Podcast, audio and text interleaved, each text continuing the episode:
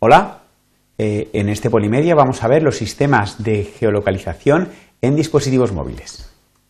Los objetivos que vamos a intentar cubrir van a ser mostrar las posibilidades de los servicios basados en localización, enumerar eh, las diferentes alternativas que disponemos hoy en día para conocer nuestra posición en los eh, dispositivos móviles. En concreto vamos a describir tres sistemas. El sistema basado en satélites o GPS, el sistema basado en redes de telefonía móvil, muchas veces conocido como CEL-ID, y el sistema basado en redes Wi-Fi.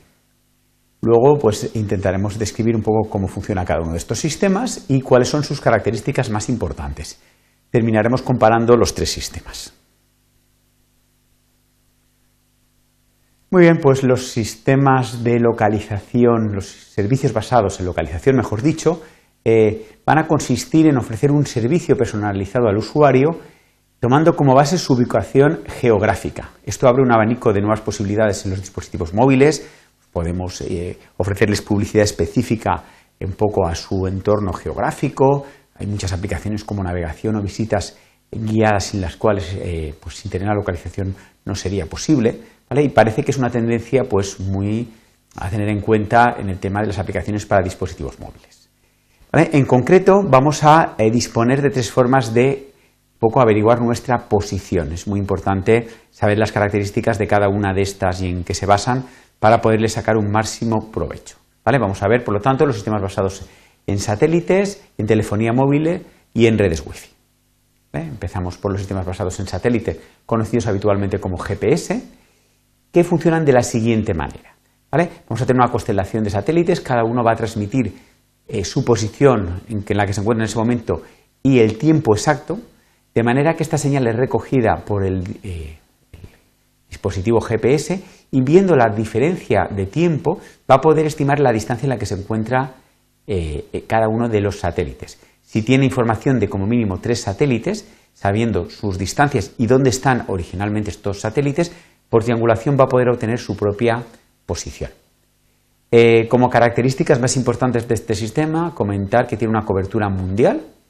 Nos vayamos donde nos vayamos, vamos a poder eh, posicionarnos. Tiene una alta precisión de incluso 2,5 metros con los sistemas convencionales de un teléfono móvil. Incluso utilizando técnicas como GPS diferencial podemos llegar hasta precisiones de un metro. El problema mayor es que no funcionan en el interior de edificios dado que las señales de microondas que utilizan los satélites no pueden atravesar las paredes. Eh, y además tienen un consumo de batería muy grande. Esto hace que muchos usuarios incluso lo suelen llevar desconectado, porque claro, eh, si no, en dos horas el teléfono móvil se les puede quedar sin batería. Eh, además hay muchos dispositivos, por ejemplo casi todas las tabletas, que no incorporan el hardware del GPS, por lo tanto no podemos utilizar. Muy bien, con respecto a eh, los sistemas de telefonía móvil, funcionan de la siguiente manera. Todo, eh, normalmente teléfono, todo va a conocer un poco eh, las torres de telefonía móvil o las celdas, muchas veces se conoce como celdas de telefonía móvil, más cercanas a las que se puede conectar. Normalmente vamos a tener unas cuantas, como se muestra en la imagen, y nos vamos a conectar, pues seguramente aquella que esté más cercana, que emita con mayor potencia o la que digamos, eh, esté más libre. Eh, además, dado que existen eh, diferentes bases de datos donde se almacena lo que es cada una de estas, digamos, antenas de telefonía, junto con su cel ID, sería su identificador de celda, y su posición geográfica de dónde se ha instalado exactamente, podríamos saber pues según eh, cuáles son las celdas que tenemos eh, cerca de nosotros, cuál es nuestra, eh, nuestra, posición aproximada. Como características de este sistema, decir que tiene una cobertura muy grande, igual a la de la telefonía, la red telefónica móvil. Además, su precisión, por desgracia, no es demasiado buena. El mayor problema viene en que no sabemos desde el dispositivo móvil con qué señal nos, nos está llegando de cada una de estas antenas. Y por lo tanto, sabemos que estamos más o menos cerca, pero no podemos estimar la distancia según el nivel de señal que nos llegue. Esto nos da una, precisión de unos 200 metros en áreas urbanas donde la, digamos, la concentración de antenas es mucho mayor, pero en áreas rurales donde igual existen muchas menos antenas más dispersas, podemos tener precisiones de entre 2 y 4 kilómetros. Eh, tiene una gran ventaja y es que funciona en el interior de edificios, dado que utiliza una señal de radio que sí que puede atravesar las paredes y que además el consumo es mínimo, apenas va a suponer un consumo extra a nuestro dispositivo. Como tercera alternativa vamos a explicar los, eh, digamos, las redes Wi-Fi, cómo utilizarlas para hacer un sistema de posicionamiento. Eh, como bien sabréis, el número de puntos de acceso Wi-Fi que tenemos a nuestra disposición está creciendo exponencialmente. Si vais por una ciudad, es muy fácil que tengáis decenas o cientos de puntos de acceso disponibles desde vuestro teléfono móvil. Muchos son de eh, particulares, de gente que lo tiene instalado en su domicilio o de bares o comercios, ¿vale? Que lo ofrecen. Eh, cada uno de estos puntos de acceso va a tener una dirección MAC única que lo identifica.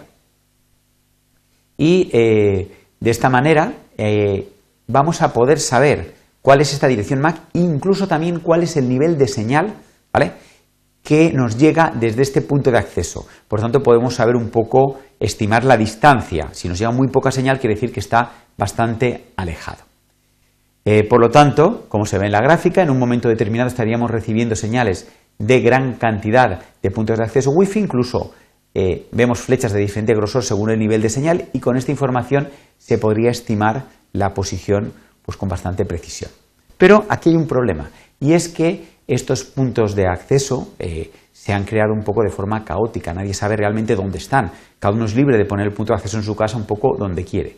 Incluso pueden desaparecer, podemos llevárnoslo pues, a otra a casa de la playa o moverlo de sitio sin tener que avisar a nadie. Por lo tanto, no existe una base de datos donde se pueda tener un registro de todos los puntos de acceso Wi-Fi y dónde están. Por lo tanto, va a ser imprescindible una fase de entrenamiento que va a consistir un poco en tratar de estimar cuáles son estos puntos de acceso y dónde están situados. Para eso eh, se puede utilizar un vehículo que va recorriendo la ciudad captando las señales Wi-Fi y, por supuesto, eh, posicionado, por ejemplo, con un GPS de gran precisión y puede más o menos crear esta especie de base de datos. Pero también podría ser posible utilizar la información de los propios usuarios que quieren utilizar este sistema de posicionamiento y que además tengan activo el GPS para realimentar a su vez el sistema. Eh, comentar que el posicionamiento basado en Wi-Fi tiene unas características bastante interesantes, dado que, eh, digamos, con excepción igual de la cobertura, que digamos sería un poco su punto más débil, dado que solo vamos a tener cobertura en sitios que hayan sido entrenados, que, haya pasado un coche o que eh, se haya decidido crear esta base de datos. Suele coincidir un poco con las zonas urbanas de ciertos países, no en todos los países eh, se han montado sistemas de posicionamiento de este tipo, pero bueno, la mayoría ya está, ya está siendo así. Eh, y además,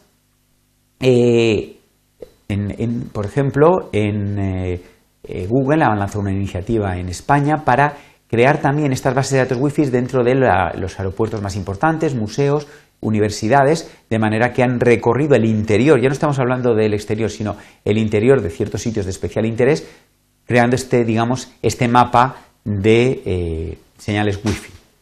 Eh, por lo tanto, la precisión que podemos obtener va a ser muy variable, ¿vale? Dependiendo sobre todo de la densidad de puntos de acceso Wi-Fi a nuestro alrededor. Lógicamente, si estamos en medio del campo, este sistema no funciona porque no tendremos ningún punto de acceso cerca, pero además también del tipo de entrenamiento que se haya realizado.